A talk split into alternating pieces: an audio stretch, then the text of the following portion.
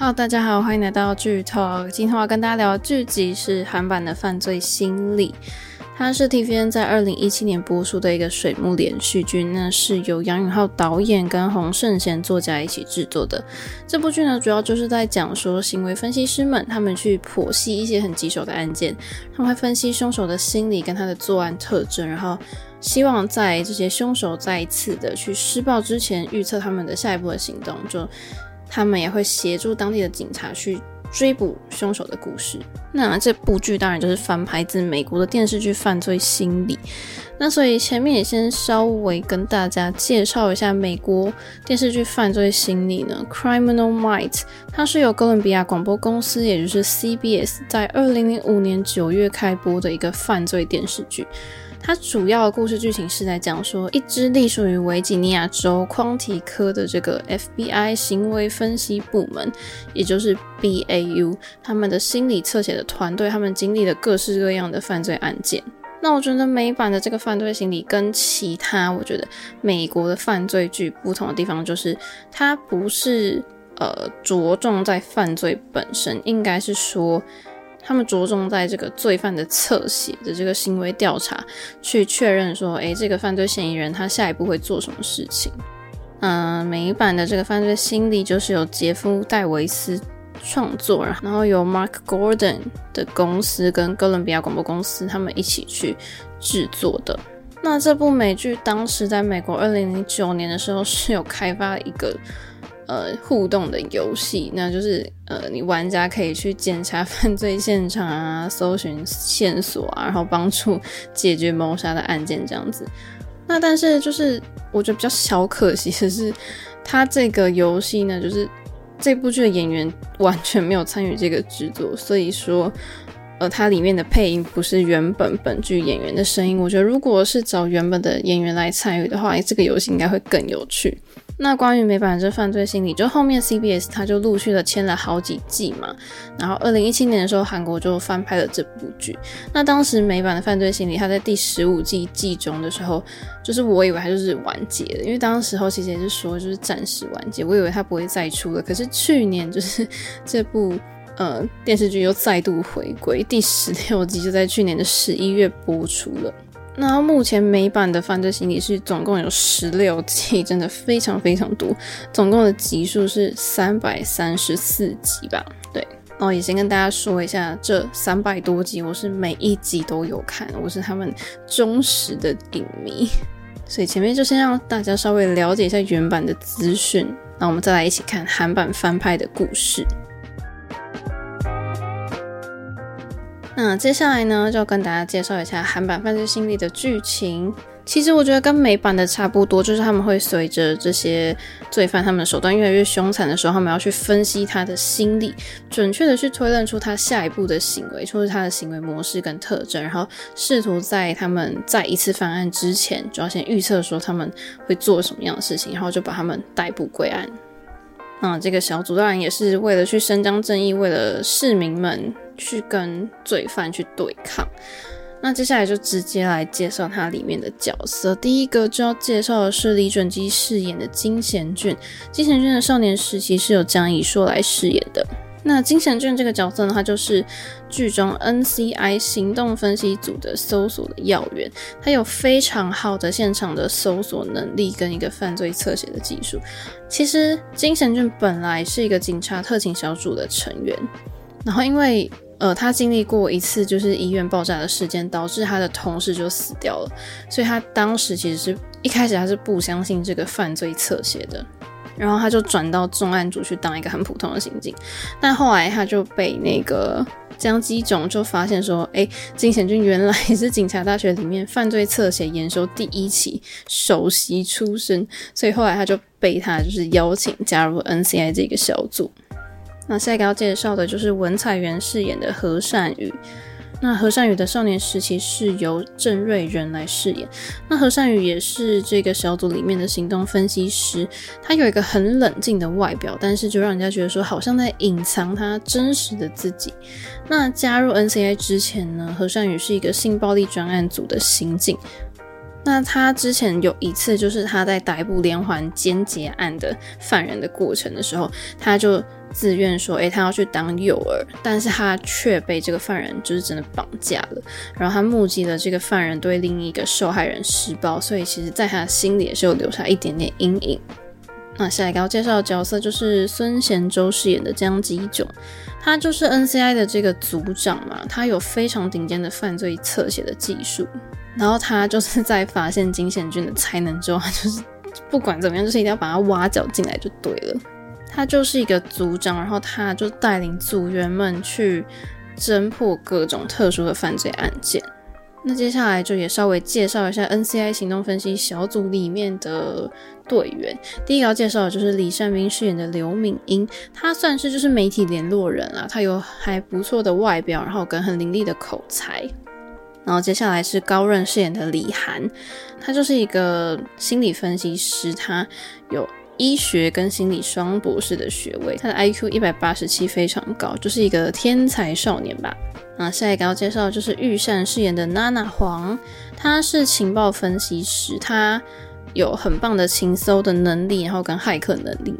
那还长得蛮漂亮的，这样他就觉得自己长得很漂亮。然后下一个要介绍的就是金永哲饰演的白山，他就是 NCI 的局长。那接下来介绍最后一个角色就是李秀美饰演的韩生慧，她是 NCI 所属的法医，她就会为这个行动小组他们去提供一些法医相关的资讯。但是她很酷哦，就是你看她的外表就好像淑女淑女的，可是她非常热衷各类的体育项目，我觉得算是反转魅力。好，那接下来就跟大家直接来聊一聊选角的部分。当然，第一个就跟大家聊到李准基嘛。李准基小时候非常的活泼好动，然后很有好奇心。他上学的时候就开始去练跆拳道，我记得他应该也是跆拳道黑带啦。然后他在高中时期好像还曾经是国家代表队，反正就是很厉害，运动很厉害。然后他为什么会当演员呢？不知道之前有没有讲过，就是因为他高中的时候跟朋友看了一个话剧，叫做《哈姆雷特》，就被演员很强大的感染力，就是哇折服，就觉得说，哎，我自己要当一名演员。但是一开始他的家人是反对，所以他就是毅然决然的自己一个人从釜山到首尔，一边打工一边去试镜。那曾经好像讲过，他落选两百次吧。然后所以最后他是以平面 model 去出道的。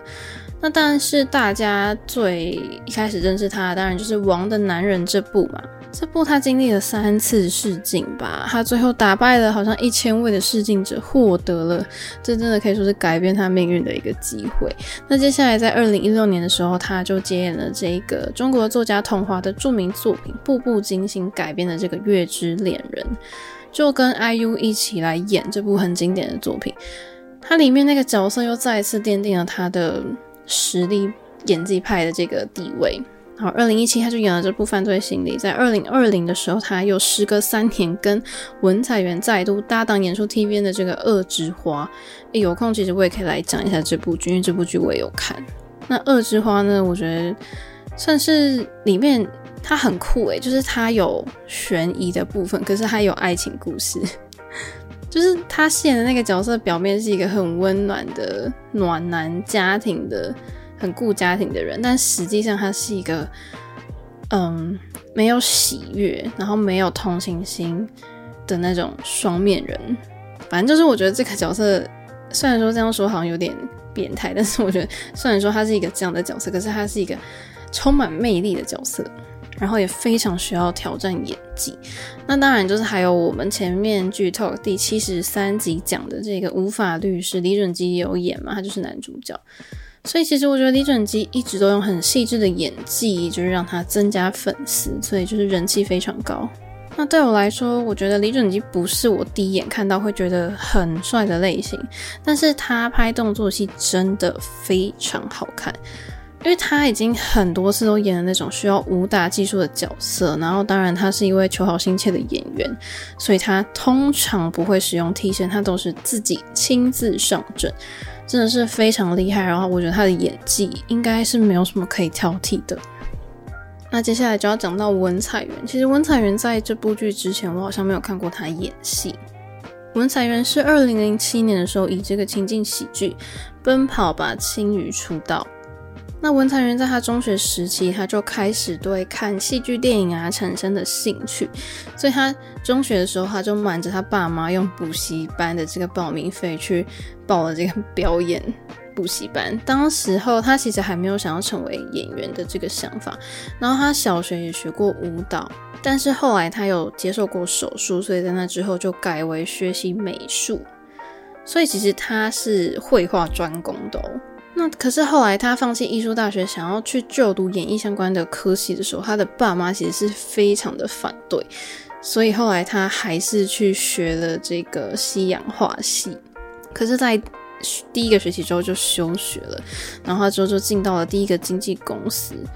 然后呢，他在进公司一年后呢，他就去试镜了第一个作品，就是就是 SBS 那一部《奔跑吧青云》。但是我在网络上看到他这个试镜的小故事，我觉得非常的有趣。就是他在第二次的试镜之前，前一个晚上，他为了消除他的紧张感，他就在他的床头上面就放了那个精油吧。然后我想就是，可是后来这个他在烧的这精油却掉下来，就烧到他的头发跟眉毛，然后他的脸上都烧伤了。他就第二天他就缠着绷带去参加第二次的试镜，然后他竟然还拿到这个角色，真的蛮有趣的。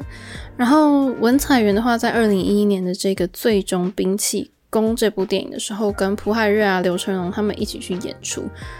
这部电影真的是那时候也蛮厉害的，因为应该可以说是当年非常受欢迎的电影。他也以这一部电影获得了大钟奖的新人演员，然后跟青龙电影奖的新人演员奖。那接下来要讲到的人物就是孙贤洲啦，他其实。他就是个大叔嘛，然后他是一九九五年的时候以电视剧这个《沙漏情人》出道，然后他在二零一零年的时候主演了这个《邻居冤家》，他是这个是一个周末剧场的影集的剧集，那这部剧也是让他获得了这个 SBS 演技大赏的这个优秀演技奖。然后因为我其实看他的戏好像不多，但是我知道他有一部惊悚电影叫做。捉迷藏这部电影非常的厉害，它打破了韩国影史上面，呃，上映第一天的最高票房纪录。然后最后想要跟大家聊到的就是李先彬啦。李先彬除了她的男朋友就是大家都知道他是谁之外，其实也是想要聊聊他自己啊，所以今天就不多说他的感情的事情。我认识他是在 OCN 的电视剧《三八式机动队》。那他在二零一一年的时候，他其实是有加入过一个女团，然后他在队内的职位是 vocal，但是隔一年就解散了，就是很短。然后他在二零一四年，他重新以演员的身份去出道。那我觉得最近大家当然应该很认识他，因为《酒鬼都市女人们》，他就是演了其中一个角色嘛。虽然说这部剧我没看，但是我也被剧透的差不多了。我觉得。在演技上，我觉得在这部剧里面，maybe 你可以去看到不一样的李贤斌。就当时我就很惊讶，说：“哎、李贤斌竟然可以来演就是 NCI 的媒体联络人这个角色吗？”就是我不是不是这不是贬义，我就是只是很惊讶，说：“哎、他竟然会来演这样的一个角色。”但是我觉得意外的好像蛮好的，就他好像这个外形跟他只是实际演出来的还蛮符合里面那个人物的人设。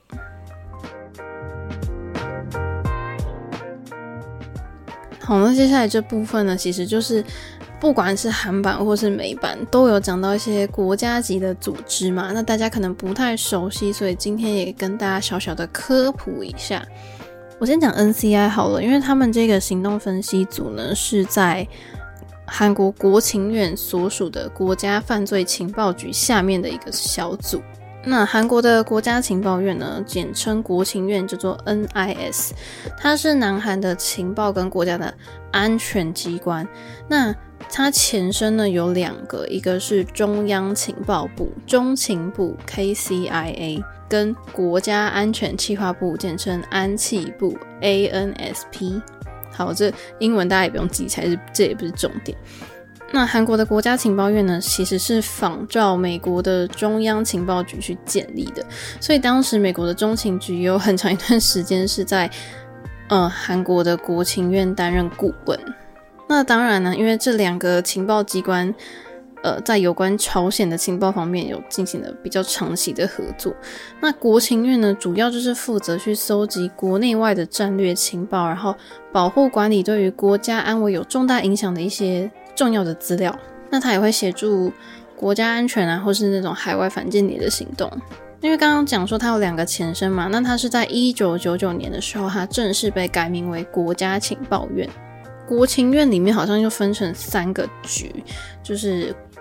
应该说三个部分吧，一个就是国际事务，一个是国内事务，一个是朝鲜事务。那的确，他现在设的三个处就是国际情报处、北韩情报处跟国内事务处嘛。那其实我去看的时候，发现说，哦，原来韩国有蛮多电视电影，就是相关作品都跟国情院有关。像是电视剧的话，就是二零一零年的《雅典娜战争女神》，或者是二零一八我身后的桃丝，还有二零一九的《Vega Born》，还有二零二一的《黑色太阳》，其实都里面都有讲到国情院。所以就稍微跟大家介绍一下哦，原来国情院就是一个这样的组织。接下来就跟大家讲到美版犯罪心理里面提到的国家的组织，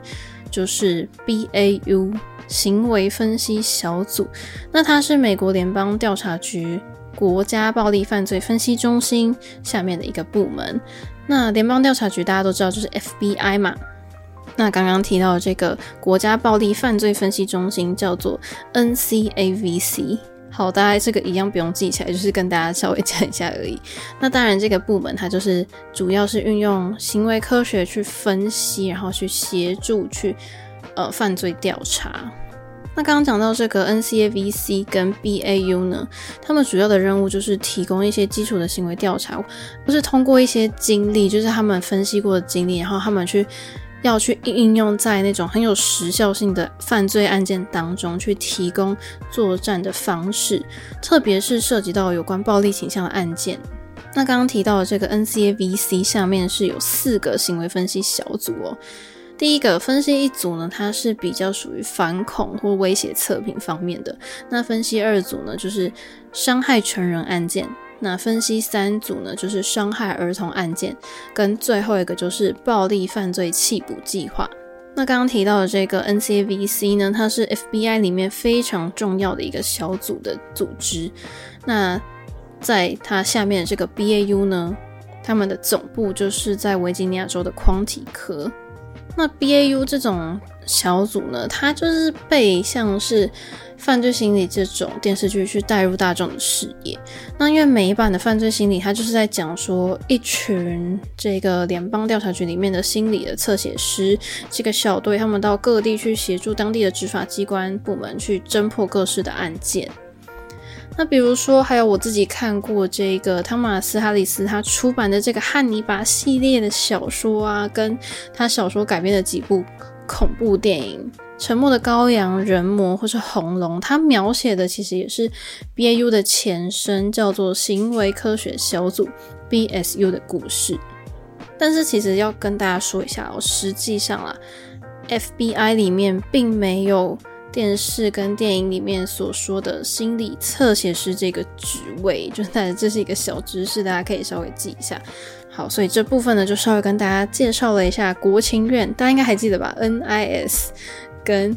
呃美版的这个行为分析小组 BAU，它到底是在干什么？好，那接下来这部分跟大家聊一聊制作吧。我觉得，因为韩版是翻拍美国同名剧集，我觉得那时候也算是韩剧史上一个很大的突破，所以当时候这部剧在播出跟呃翻拍的手法上都是受到热烈的讨论。那 TVN 就是当时候好像蛮勇于创新的，所以他那时候在播出时间上呢，他很大胆的，他就是大胆的把这部剧播出的时间跟其他台的呃播出时间做区隔，就是一个是十点五十分，然后一个是十点。但是这个时段就很强碰其他电视台的综艺，比如说《黄金渔场》，大家都知道吧？或者是 JTBC 的《请给一顿饭》，就这种很高收视率的综艺节目，它就竟然就这样这么勇敢的 要去跟这些综艺强碰。然后那但是《犯罪心理》的首播是四点二，之后大概就是徘徊在二点三到三点四之间，所以它这种换时段的尝试好像。也没有什么改变，就是不如预期，甚至他也勉强维持而已。因为他把这个连续剧拉拉到十点五十分去播出，就是我其实也不知道这样的意义是什么诶、欸，就大家不会，大家这样的话不就要更晚睡觉了吗？那因为当时候就是 TVN 的金土剧第一部剧集就是《秘密森林》啊，然后后来就是呃水木剧的，他就是用犯罪心理来做这件事情。所以这是关于 TVN 电视台，就是在播出时间上，大家好像讨论度蛮高的。那这部剧的制作团队，当时候也蛮有名气的吧，因为他曾经打造鬼怪啊、秘密森林、隧道这种很夯的剧，就是 CJENM 他们的子公司 Studio Dragon 去制作的。那另外一个制作公司。他也制作过《雅典娜战争女神》啊，或是《第三医院》这种电视剧，或者是他们也推出过呃《铁路行动》这部电影，就是票房还算 OK。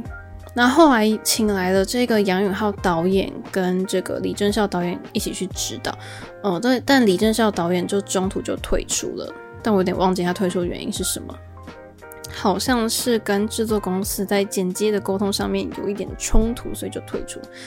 应该。蛮可惜的，所以杨宇浩导演就是其实非常喜欢在剧中用很多那种惊心动魄的大场面，就是如果看剧的人应该会知道我的说的是什么意思。然后因为李正孝导演会说可惜，是因为他就是本身有翻拍过美剧的经验。所以我觉得他退出真的是这部剧一个非常大的遗憾，就是后面没有他的指导，就是好像有大家也会觉得说，天哪，你怎么感情线这样编排不流畅之类的。那如果是编剧的话，就是编剧的洪承贤作家，他其实也写过这种刑警侦探剧啦，就是那部能看见鬼的刑警。那当时候，杨宇浩导演在发布会上面说，他选择翻拍这部作品的原因，就是他觉得这故事很有趣啊。因为原作不但解决了杀人事件，他他更透过这些案件对这些侧写师们的心理的影响，或是人的心理去描写，都是很值得观众去思考的部分。那个犯罪心理，它主要真的就是在描写人们的心理，所以其实。嗯，不知道看的人会不会觉得说，诶，有被慰藉到的感觉，或是诶有同感。所以其实《犯罪心理》这部电视剧，应该导演他们很希望可以成为社会的一个很有话题性的作品啊，就是让大家看见这部作品。当然，我觉得他去翻拍美国这个蛮有人气的影集是很有勇气，但是压力应该非常大。好，那接下来呢？因为我自己本身就是看过美版跟看过韩版的，所以在这部分可以跟大家来稍微的，不能说比较，就稍微的跟大家来聊一聊美版 VS 韩版。那其实因为韩版当时候的预告片就写为了救人换位思考，其实也直接蛮清晰简单的点出了，就是侧写师这个职业的核心，就是他必须去换位思考，站在犯罪者的立场去想，说今天他为什么会这样作案，他的心里到底在想什么。但是因为韩版的篇幅就是二十集，这个是非常有限的一个篇幅，你要把就是美版的这个场景搬到韩国，你必须去想说你要怎么去改编啊。那当时他改编的时候是改编美版十二季的那个剧情而已啦。然后他去在这十二件案件里面去加以改编，然后还融入了一些韩国案件的特色，例如说，他把美军曾经在韩国进行试验的这个一个什么杆菌做生化袭击这个案件，就是把它加入了韩国的特色。因为美版的话，就是好像就是迷奸药跟肉毒杆菌的事件，那因为原著是美国的作品，所以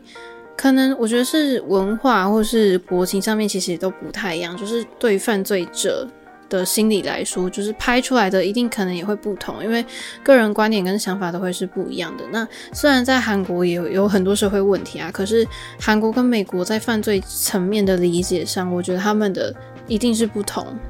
而且你知道，韩国人来演或者是美国人来演，他一定是两种不同的感觉。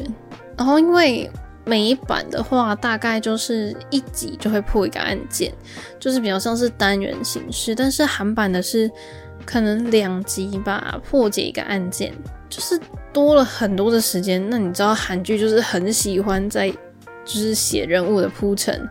它跟美版那个叙述犯罪手法背景是完全不同的。韩版会花比较多的回忆镜头，或者是呃去叙述犯罪者他的背景的脉络，然后他也。我觉得跟美版很不一样的是，他也花很多的篇幅去写，就是角色主要角色个人的故事，或是跟其他组员之间的感情线。那在角色上面的话，